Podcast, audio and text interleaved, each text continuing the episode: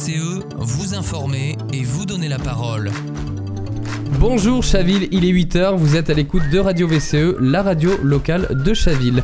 Aujourd'hui avec nous Jonathan Bord, notre responsable éditorial, tu nous parleras en première partie des enjeux de la participation dans notre ville.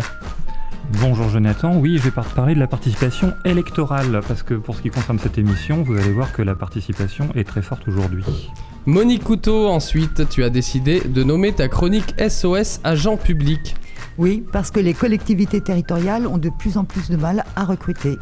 On en parle tout à l'heure. Jean Aubert, tu reviens avec nous avec le sujet de la végétalisation urbaine. Et oui, nous ne planterons pas des choux en ville euh, cette semaine, euh, mais nous parlerons végétalisation et bioremédiation. En dernière partie, Diane Lafronde donne la parole à deux organisatrices d'un festival d'artistes en tout genre. Oui, Jonathan, aujourd'hui, je danse le festival de Mille avec deux de ses trois fondatrices, Juliette Geffard, Manon Fournil et Florence Vitali. Juliette est jeune musicienne chavilloise. Et enfin, un artiste que nous avons invité tout au long de cette émission. Il est chanteur, musicien, Loïc Desplanques. Il vit à Chaville. Il a sorti un album en septembre dernier. L'équipe de Radio VCE t'a découvert lors de ta première partie des Fatal Picard. C'était le 9 avril à la MJC. Je vous propose d'écouter Seyé qu'il a choisi de nous interpréter en direct. Eh bien, bonjour à tous. Bonjour Loïc.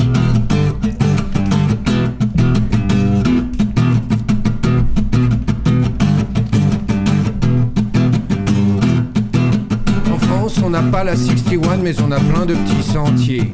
Oh yeah! En France, on n'a pas de cheddar, mais du master du coulommier. Oh yeah! En France, on n'a pas de rock'n'roll, mais une kyrielle de chansonniers. Oh yeah! En France, on a le subjonctif, et je sais mais que vous le sachiez. Oh yeah! En France, on n'a pas de cow-boys, mais des fermiers, des métayers. Oh yeah! En France, on a la charolaise, des ports bretons et du lisier. Oh yeah! En France, on ne dit pas fuck you, on dit plutôt merde, fais chier.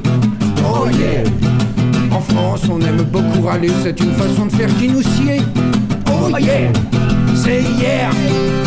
Oh yeah! Yeah!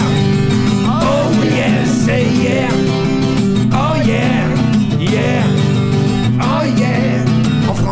mangeur de grenouilles et ça, c'est un truc d'initié. Oh yeah! En France, on ne dit pas oh yeah, mais braves gens, oh yeah, oh yeah. Oh yeah! En France, on n'a pas de pétrole, mais des idées sur le papier. Oh yeah! En France, on a le nucléaire et on ferait bien de s'en méfier. Oh yeah! Say yeah! Oh yeah! Yeah! Oh yeah! Say yeah!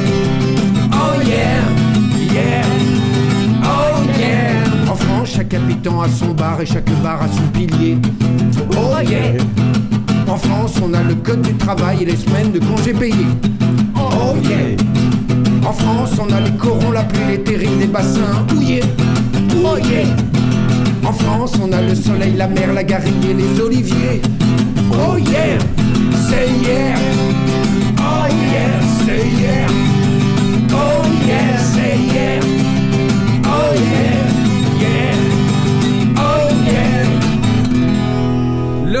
Desplanques, merci. Merci pour cette interprétation. Tu es venu avec ta guitare pour mettre de l'animation dans le studio. Je te propose de te présenter. Eh bien, bonjour à tous. Alors, c'est Loïc Desplanques. Euh, je sors donc euh, mon deuxième album euh, qui est sorti en septembre dernier. Avant cela, j'avais fait un premier EP avec le label Au revoir ma belle.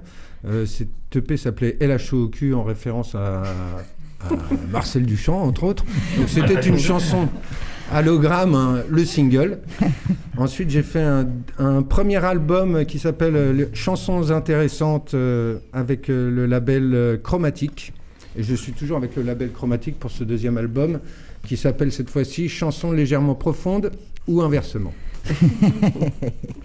Est-ce que tu peux un peu nous parler de tes influences musicales, Loïc? Ah. Plutôt Bowie ou plutôt Bobby? T'as deux sûr. questions là. Com- Commence par celle que tu veux? Comment dire? Euh, Alors moi j'ai fait... euh, au départ je me destinais plutôt à faire de la guitare. Donc euh, j'ai fait beaucoup de reggae, beaucoup de funk, peu de Bowie finalement. Euh, Bobby Lapointe bien sûr un petit peu. Mais surtout euh, Euh, Boris Vian qui m'a beaucoup influencé. Et puis bon, j'ai essayé de, lier euh, la musique euh, funk, le funk, euh, avec des chansons en français, ce qui n'était pas une mince affaire parce qu'en fait le funk est, très chanté. Donc j'ai cherché une façon de poser du français sur ce style de musique. Et voilà, j'en suis arrivé là à peu près. Est-ce que tu peux nous dire aussi, par ailleurs, à part chanter et être chanteur et musicien, ce que tu fais? Eh bien, parallèlement, je suis euh, machiniste à l'Opéra euh, National de Paris, et à celui de Bastille en particulier. Voilà, depuis euh, ouh, 17 ans bientôt. Donc euh, voilà, c'est un équilibre euh, comme un autre euh, pour, euh, pour faire de la musique, euh, puis travailler dans le spectacle, euh, ce qui ne gâche rien. Loïc, tu restes avec nous, on te retrouve juste après la tribune de Jonathan Bord. Pourquoi souhaites-tu nous parler aujourd'hui de l'abstention? Eh bien oui, c'est le début de l'été, et avant de passer à d'autres sujets, il faut d'abord se dire qu'on on sort d'un cycle électoral très long. Il y a deux ans, c'était les municipales, l'année dernière, les départementales et les régionales, et cette année, les élections stars, que sont censées être les présidentielles, puis les législatives. Et le moins qu'on puisse dire, c'est que ces élections n'ont passionné les gens que de manière très euh, contrastée. Pour ne prendre que les, premiers tours, à Chaville, euh, on a eu 55% de participation aux municipales, 41% aux régionales et départementales. On est monté à 82% aux présidentielles et 60% aux toutes récentes législatives. Alors, je vais donc vous parler de l'abstention aujourd'hui, non pas pour faire une, une, quelconque leçon de morale, mais pour essayer de la décrire, chercher ce qui pourrait être ses causes, mais aussi ses conséquences, et puis euh, ce que l'on va faire maintenant tous ensemble, indépendamment de tout ça, puisque les prochaines élections locales, c'est dans 4 ans, et que la vie collective ne s'arrête pas. Tu souhaites parler de l'abstention, pourtant on entend souvent qu'on vote plus qu'ailleurs à Chaville. Est-ce que c'est vrai? C'est tout à fait vrai. Euh, on a généralement un écart d'en gros 10% avec la moyenne nationale. Ça peut être même plus, puisque c'est monté à 15% d'écart au second tour des, municipales. Et ce que ça prouve, cet écart, euh, c'est qu'il y a sans doute un, particularisme à Chaville, mais que cela ne fait pas tout. Le rapport au vote se réactualise en permanence, puisque l'écart, il est retombé à nouveau à 10% sur les scrutins après les municipales. Bon, ça reste énorme, hein. Mais euh, ce qui se joue d'abord, c'est l'engagement que les électeurs tiennent au contenu de la campagne. Est-ce qu'ils se sentent interpellés? Est-ce qu'ils s'y sentent impliqués et à leur place? Est-ce qu'ils participent aux questions soulevées ou se sentent apportés d'y participer? C'est vrai que la campagne municipale fut riche, mais en même temps, même à 10 ou 15% de participation de plus qu'au national, est-ce qu'on a le droit de fanfaronner vu de Chaville L'abstention de masse reste un phénomène considérable et qui désormais s'inscrit dans le temps. Comment est-ce que l'on peut l'analyser? Eh bien oui, ça s'inscrit dans le temps. Il y a plusieurs phénomènes et explications plus ou moins mécaniques qui sont en jeu. D'abord, il y a la malinscription sur les listes. Euh, ça touche euh, beaucoup les jeunes en particulier. On estime qu'elle touche plus de 7 millions de Français qui n'habitent plus dans la même commune sur laquelle ils sont inscrits. Donc typiquement les étudiants qui sont partis de chez leurs parents. Pour y pallier, il y a l'usage de la procuration qui reste en fait très faible en France. Et surtout, ça interpelle sur ce qui n'est pas fait, en particulier sur l'absence d'automaticité de l'administration qui pourrait parfaitement transférer les inscriptions quand vous déclarez vos changements d'adresse. Et puis, par défaut, il y a aussi quelque chose de très courant, c'est le désintérêt vis-à-vis -vis de la chose publique en général, indépendamment des élections. Il y a beaucoup de personnes, parfois dans nos entourages proches d'ailleurs, qui se sentent très éloignées de la question politique. D'abord parce qu'il faut penser aux prochaines échéances de loyer ou à la prochaine créance, alors tout simplement parce qu'on préfère ne pas y penser du tout. Les journées sont assez longues comme ça. Et là aussi, ça interpelle forcément parce que ce serait dans l'intérêt collectif que toutes ces personnes s'investissent dans la chose publique. Il y a le fameux adage de si tu ne t'intéresses pas à la politique, la, la politique s'intéresse à toi. C'est donc dans l'intérêt de ces personnes, mais c'est aussi dans celui de toute la société parce que on ne peut pas envisager qu'une démocratie conséquente, efficace, puisse tourner avec une majorité de gens que l'on n'entend pas et toujours la même minorité qui a le loisir de s'intéresser aux questions de société parce qu'elle en a le temps et qu'elle semble en avoir compris et saisi les, enjeux. Et puis il y a un dernier phénomène qui est l'abstentionnisme par conviction, l'abstentionnisme militant et assumé. Alors, c'est-à-dire? Bah alors, il y a depuis longtemps, au moins, euh, depuis au moins le début de la démocratie représentative, des gens qui s'appuient sur des traditions politiques et qui revendiquent la position de ne pas aller voter dans ce type de système, à gauche comme à droite d'ailleurs, et pour des raisons radicalement différentes. Ça va de l'anarchiste libertaire qui ne pense pas possible la démocratie par le mode de la représentation via des élus, jusqu'au monarchiste réactionnaire que la question démocratique n'intéresse tout simplement pas. Mais ce que l'on entend maintenant de plus en plus, ce n'est pas du tout ça. Ce sont les gens qui, sans se reconnaître dans une tradition politique, vous disent bah, de toute façon ça marche pas, j'y crois pas, les élus n'ont aucun intérêt à mettre en œuvre un, un, changement qui remettra en cause leur propre pouvoir. Et, et qu'il affirme, ces citoyens-là, euh, c'est évidemment... Euh, Euh, c'est c'est évidemment bien leur droit de, de- de- de le penser, mais, mais tout ça cumulé, ça pose le problème de ce qui ressemble à une crise institutionnelle. Est-ce qu'on retrouve ces phénomènes de manière uniforme dans tous les milieux? Et pas du tout. Euh, quand on regarde les chiffres, on voit des écarts énormes en termes de participation, euh, au point que les chercheurs en sciences politiques et les sondeurs parlent d'abstention différenciée. Alors, il y a des différences importantes en fonction de l'âge, des catégories socio-professionnelles et des revenus. Au présidentiel, par exemple, et, et d'après Ipsos Soprasteria, seuls 30% des moins de 35 ans ont voté au premier tour, alors que pour les plus de 60 ans, ce sont 65% qui ont voté.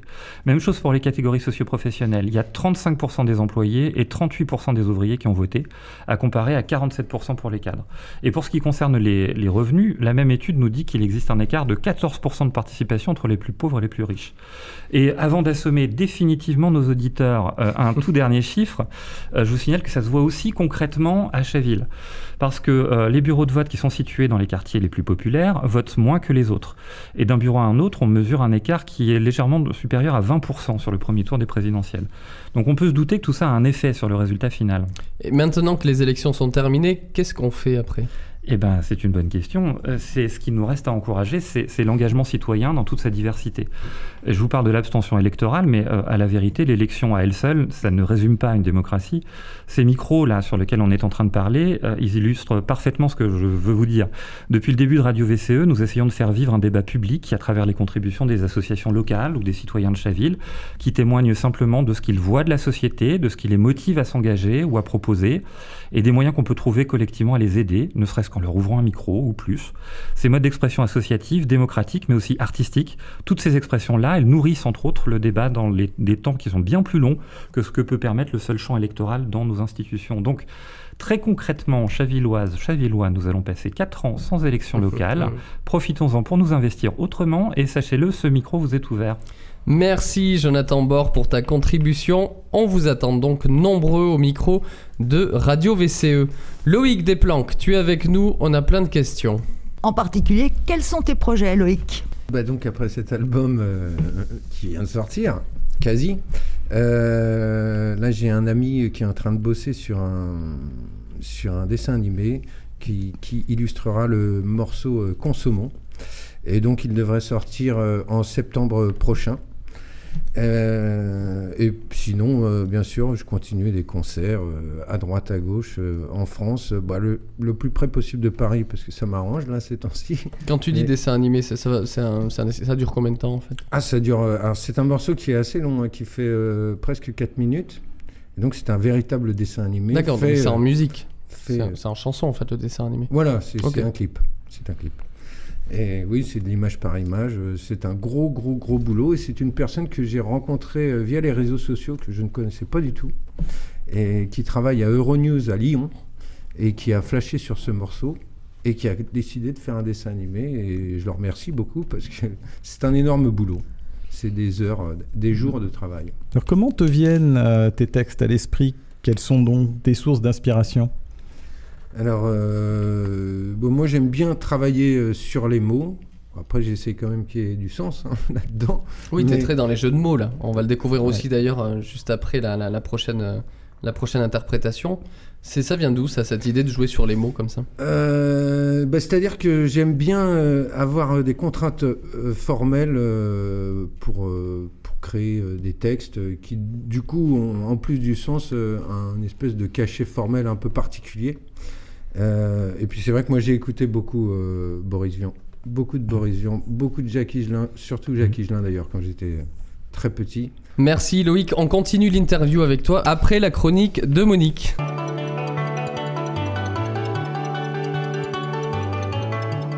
Dossier du quotidien avec Monique Couteau. Oui, alors euh, commencer cette chronique par un SOS est inhabituel. Pourquoi? Parce que euh, le service de la petite enfance à Chaville a besoin de personnel. Il est à la recherche de plusieurs éducatrices de jeunes enfants, d'auxiliaires de puriculture, de titulaires du CAP de la petite enfance, d'apprentis CAP de la petite enfance. Alors si vous connaissez autour de vous des personnes susceptibles d'être intéressées, n'hésitez pas à leur dire de candidater sur le site de la mairie. On recherche aussi des animateurs pour le périscolaire. Alors comment on en est arrivé là? Alors, euh, la fonction publique territoriale a du mal à recruter, comme les autres fonctions publiques, hospitalières et éducation nationale. Tous ces milieux en tension le sont en raison d'une défaillance salariale, mais aussi du fonctionnaire bashing qu'on subit depuis des années. On a bien vu avec les politiques d'austérité conduites la volonté d'une part de casser les statuts de la fonction publique et de marchandiser les services publics. On supprime des postes, on précarise les personnels, puis on dit que c'est tellement mieux avec le privé. Et on aboutit à la crise dramatique dans les hôpitaux et celle tout autant dommageable à l'éducation nationale. Les rectorats sont obligés de faire des job dating pour tenter de trouver des enseignants à mettre en face des élèves. Les services ferment euh, les uns après les autres dans les hôpitaux, faute de personnel. Pourtant, tous les personnels des trois fonctions publiques ont été en première ligne face à la crise de la Covid. Personnels communaux, hospitaliers, enseignants, on leur a demandé de tenir coûte que coûte et ils ont tenu. Alors que peut-on faire et en quoi ça concerne le quotidien des Chavillois? Alors il y a, d'une façon générale, il faut réenchanter le secteur public et ses métiers. Remettre en avant la question du sens, travailler au service de la société, du collectif, c'est gratifiant et c'est essentiel, mais ça doit être reconnu. Il faut bien évidemment augmenter les salaires. Plus de la moitié de l'effectif global de la fonction publique territoriale est constitué d'emplois de la catégorie C, à Chaville aussi, c'est-à-dire la moins bien payée, et le point d'indice est bloqué depuis 10 ans. Il faut, pour une meilleure attractivité, améliorer les conditions de travail et de progression des carrières. Tout ça a évidemment une dimension largement nationale, mais pas seulement. Au niveau local, comment on améliore l'attractivité des emplois sur Chaville pour permettre aux services publics locaux d'exister? C'est une réflexion qui est lancée, qu'il va falloir poursuivre. Et il faut aussi prendre en compte la question du logement. Rapprocher son lieu de travail et son lieu de domicile, c'est bon pour les salariés et c'est bon pour la planète. Mais les prix de l'immobilier dans notre commune sont dissuasifs et les logements sociaux à bas loyer totalement insuffisants. Et puis, Puisqu'on a des panneaux publicitaires sur la ville, pourquoi n'y a-t-il pas une campagne comme celle qui a été faite pour les métiers de l'armée au niveau du département, de GPSO, de la commune, pour mettre en valeur les personnels et les métiers qui font vivre le service public? Quelle est la marge d'action de la commune? Alors, on sait bien que ça va être compliqué. Mais il faut être cohérent. Alors, on sait, les communes ont de plus en plus de charges transférées, de moins en moins de dotations de l'État depuis 2014. Elles vont avoir à faire face aux conséquences de l'inflation dans tous les domaines, tant pour les répercussions sur les habitants que pour leur propre budget. Il faut rappeler la suppression de la taxe d'habitation, celle prévue sur la valeur ajoutée des entreprises, et ça, ça accroît le pouvoir de l'État sur les finances locales et la pression du gouvernement pour réduire les dépenses. En général, ce sont les dépenses de fonctionnement, justement, qui sont réduites. Euh, le président Macron a prévu de demander aux collectivités un effort de 10 milliards d'euros pour participer au redressement des comptes publics. Nous n'accepterons pas que les services publics locaux soient victimes de ces décisions. Les choix sont éminemment politiques et ils seront à débattre localement. Merci Monique pour cette alerte que tu donnes une nouvelle fois sur les services publics. Loïc Desplanques interprète tout de suite Tita. Eh bien, je vais avoir besoin de vous tous parce que normalement, je, j'interprète ce morceau avec euh, ma chanteuse euh, et puis sur l'album avec ma compagne. Et donc là, il va falloir que tous euh, vous fassiez la réponse à sa place. Oui, C'est compte parti. sur nous. Yes. Impec.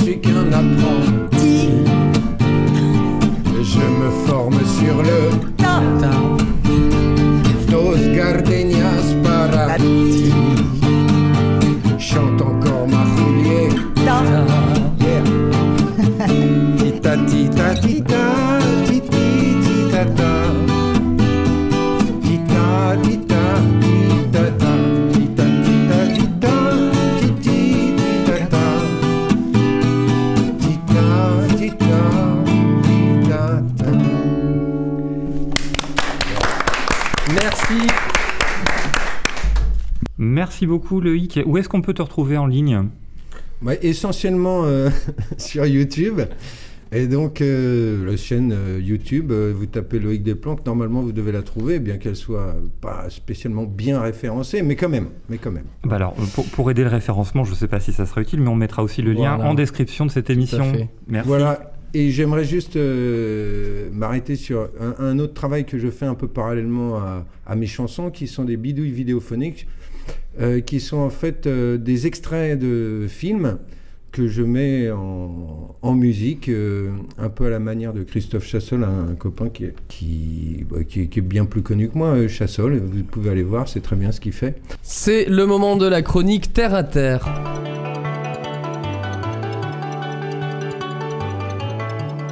Terre à terre avec Jean-Aubert Dufaux. Alors que l'on a connu une nouvelle canicule cette année, sachant que c'est seulement la première, il fleurit des projets de végétalisation et de bioremédiation. Qu'est-ce que cela signifie et quels avantages nos Chavillois pourraient en tirer? La végétalisation des rues et habitations est mise sur le devant de la scène depuis quelques années. Euh, végétaliser ne se contente pas de planter des fleurs ou de cultiver des artichauts au pied des arbres, mais de permettre en couvrant de végétaux les immeubles et en augmentant la hauteur de cette euh, couverture, entre autres arboricoles, de créer un environnement plus tempéré. Donc les grands arbres, grâce à l'ombre qu'ils génèrent, évitent au béton de trop concentrer la chaleur et de la restituer. On peut aussi souligner que la végétalisation des sols permet de casser quelque peu la continuité du béton et surtout d'absorber un peu plus les eaux des orages qui seront de plus en plus violents à l'avenir. On, on a eu un épisode assez récent avec les conséquences que l'on connaît lorsque l'eau s'accumule sur un sol imperméable. Mais alors concrètement, comment arriver à mettre en place de pareils projets? Alors, il s'agit de repenser quelque peu l'urbanisme et les moyens de se déplacer. Donc, pour favoriser la présence de grands arbres sur nos avenues, il faut d'abord en accepter le principe. Il ne suffit pas de laisser les arbres en place, ou bien comme à Paris, de mettre quelques arbres en pot. Il faut les accompagner dans leur croissance afin qu'ils dépassent largement en hauteur nos immeubles, afin de créer une sorte de canopée urbaine. Donc cette canopée, elle est protectrice, et une taille technique euh, pour les y aider pourrait être pratiquée. Alors platane, hêtre, chêne sont de bons candidats pour cela, à condition de ne pas emprisonner leur système racinaire. Donc pour cela, un élargissement des trottoirs semble indispensable pour permettre aux piétons et personnes plus âgées de continuer à se déplacer sans trop de gêne. Est-ce que cela aurait un impact sur la circulation? Malheureusement oui, et c'est sur ce sujet que se heurtent régulièrement défenseurs et contradicteurs. Végétaliser nécessite aussi de repenser les déplacements, donc euh, vélo, bus et train sont les moyens qui devront être privilégiés. L'automobile ne sera pas à la fête. Cependant, la transition va s'avérer plus que nécessaire et les années à venir euh, nous le confirmeront. Donc, euh, végétaliser ne va pas sans développement des moyens de transport décarbonés et une augmentation de l'offre à ce sujet. Cela nécessitera de reconsidérer les transports publics comme un service nécessaire et non un service cherchant à tout prix l'équilibre de fonctionnement et sa rentabilité. Un autre levier, c'est la généralisation du télétravail qui dans beaucoup de secteurs d'activité permettrait aussi de réduire la pression automobile. On parle aussi de bioremédiation en complément de la végétalisation. En quoi cela consiste? Alors la bioremédiation, elle est plus liée au concept de végétalisation que complémentaire. C'est en quelque sorte un outil qui permet, selon la définition de l'ADEME, d'immobiliser, d'extraire ou dégrader des contaminants des sols en mettant en jeu les plantes ou des micro-organismes. Euh, les plantes deviennent alors nos alliés dans le combat contre la pollution.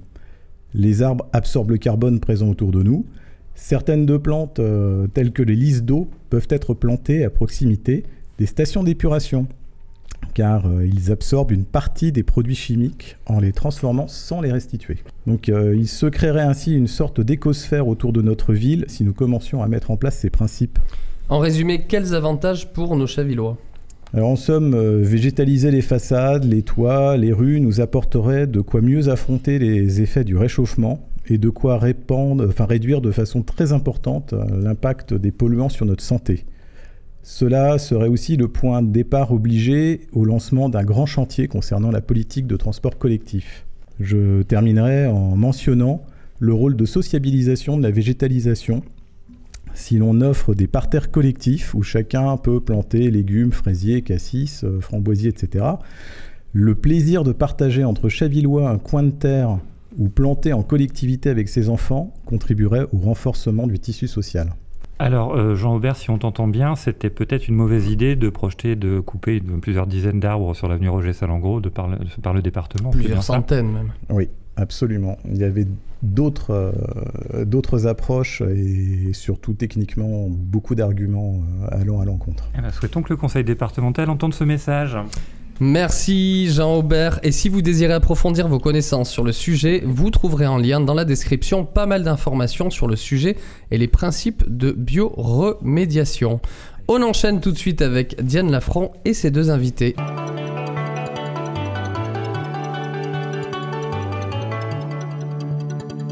De parole avec Diane Lafront.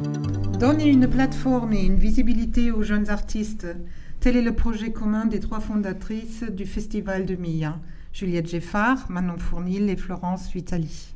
Manon et Juliette sont aujourd'hui mes invités pour présenter leur projet et nous parler du Festival de Mia qui a eu lieu le 28 mai dernier à Ville d'Avray. Bonjour Manon, bonjour Juliette. Raconte-nous votre projet. Bonjour, déjà merci de nous inviter euh, aujourd'hui euh, ici. Euh, alors d'abord, peut-être on va vous expliquer ce que veut dire MIA. Donc c'est M-Y-A et pas M-I-A euh, comme la chanson d'Ayam. Donc c'est l'acronyme de euh, Meeting Artist qui veut dire en français rencontrer de jeunes artistes. Euh, par jeunes, on ne parle pas forcément de jeunes en âge, mais plutôt de maturité artistique et de reconnaissance. Donc en fait, le but de l'association MIA, c'est de mettre en lumière la création de jeunes artistes et leur permettre de présenter leur création face à un public pour la première fois. Donc voilà, le but c'est également de faciliter la rencontre avec et entre les jeunes artistes. Et donc, comme vous l'avez dit, euh, notre première édition a eu lieu à Ville d'Avray euh, le 28 mai dernier et elle s'est très bien déroulée. Comment vous avez eu l'idée de créer ce festival? Bah, En fait, c'est pendant le confinement, euh, Florence, donc la troisième cofondatrice qui n'a pas pu être là aujourd'hui, en fait, elle a observé une forte augmentation des pratiques artistiques chez ses proches et elle s'est dit que ce serait bien d'organiser en fait un festival pour montrer les créations des uns et des autres. Donc elle nous a parlé de son projet en avril dernier et nous, on a tout de suite été séduites. En fait, on est toutes les trois issues d'un lycée euh, artistique, donc le lycée de Sèvres, et on a suivi des études littéraires.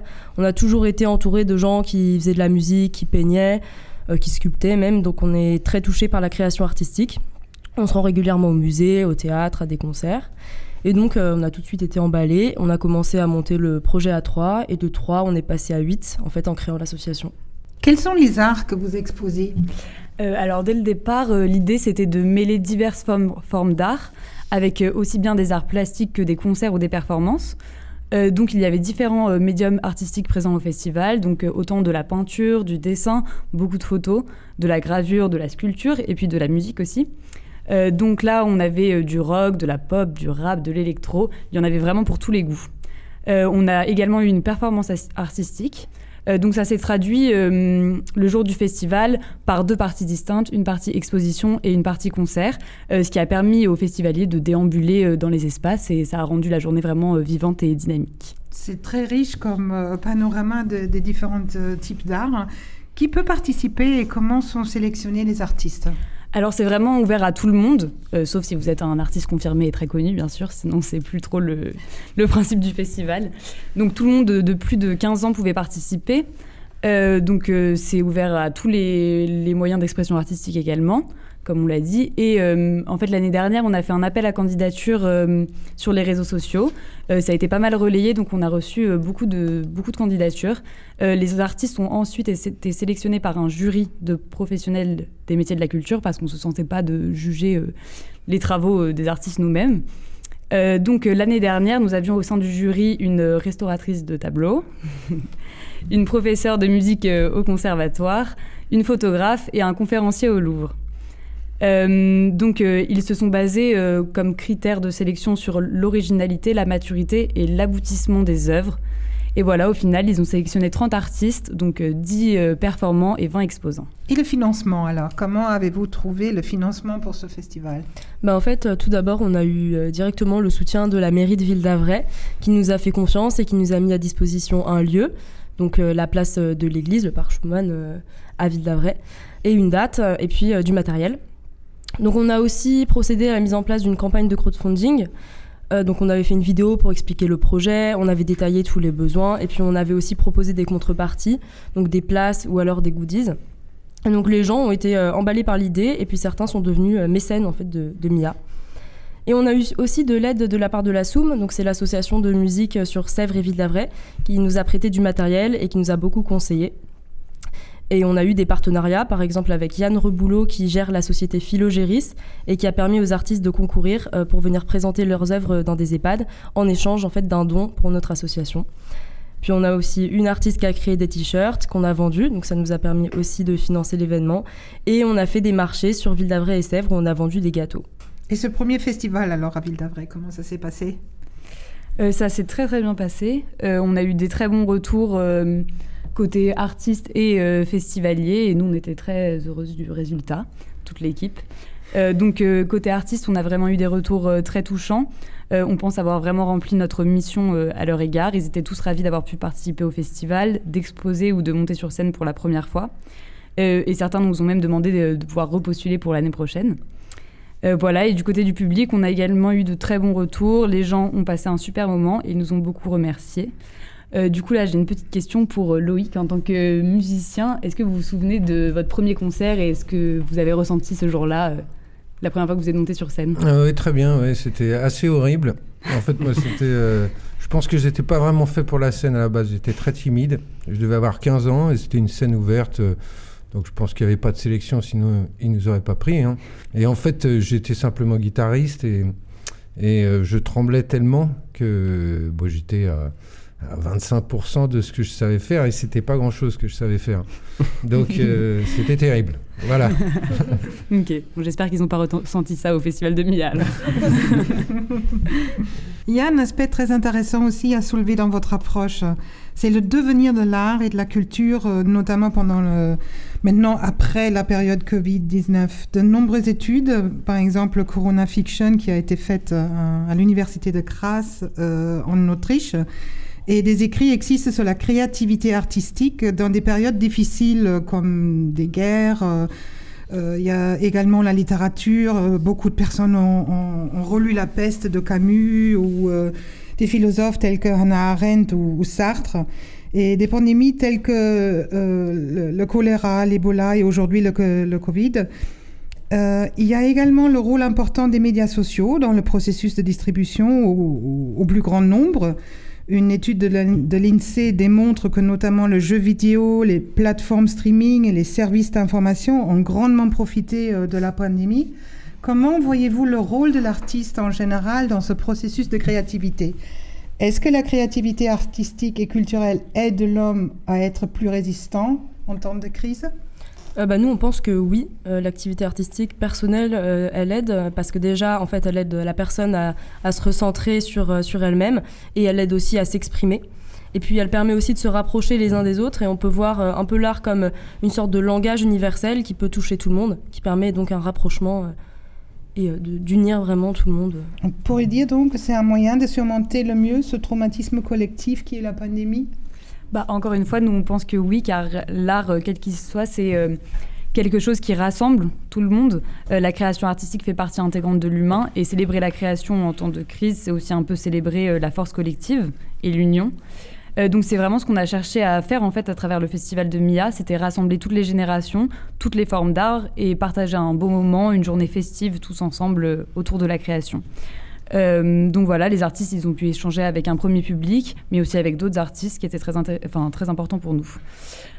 Euh, donc voilà, ce qui est important, c'était la notion de partage aussi de l'événement et du festival.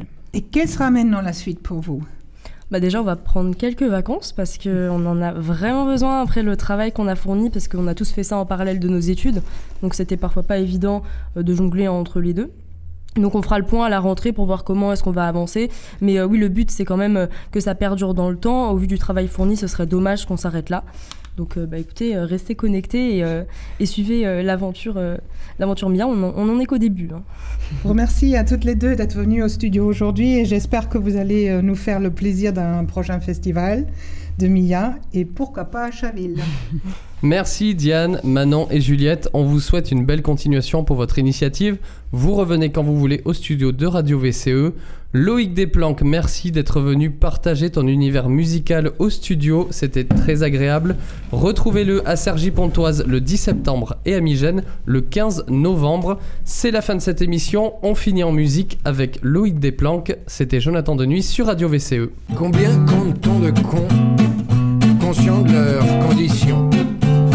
Se considère con cerné par cette question Convenir à contre-coeur, s'être conduit comme un con, concevable à la rigueur, mais complètement con à sa nom. À croire que la connerie est une grande confrérie, car dans toutes les contrées, on a de la compagnie. C'est que le con est fécond, qu'on soit de petits cons, génitaux qui feront avec l'âge des vieux cons. Qu'est-ce qu'on est con, condamné à ne rien comprendre, et qu'est-ce qu'on est con, condamné à tout confondre, qu'est-ce qu'on est con, condamné à continuer, et qu'est-ce qu'on est con? T'as compris ça, t'as tout compris. La connerie, ça se comprend, n'est pas une conviction, mais un comportement compulsif constitutif de l'inconscient, constante, incompressible, qui nous construit par conséquent, et même convaincu du contraire. Quiconque se voit contraint de constater amer qu'il est le con de quelqu'un,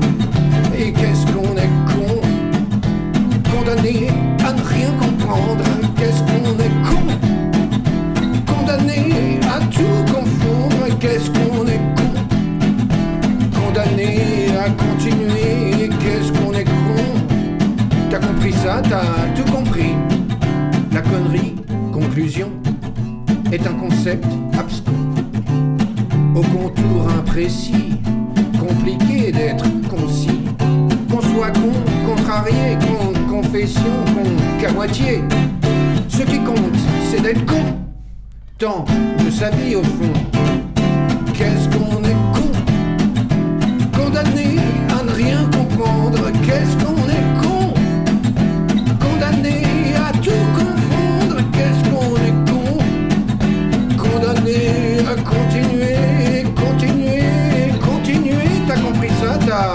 compris.